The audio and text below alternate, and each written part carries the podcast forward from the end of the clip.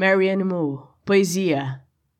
Também não gosto. Lendo-a, no entanto, com total desprezo, a gente acaba descobrindo nela, afinal de contas, um lugar para o genuíno.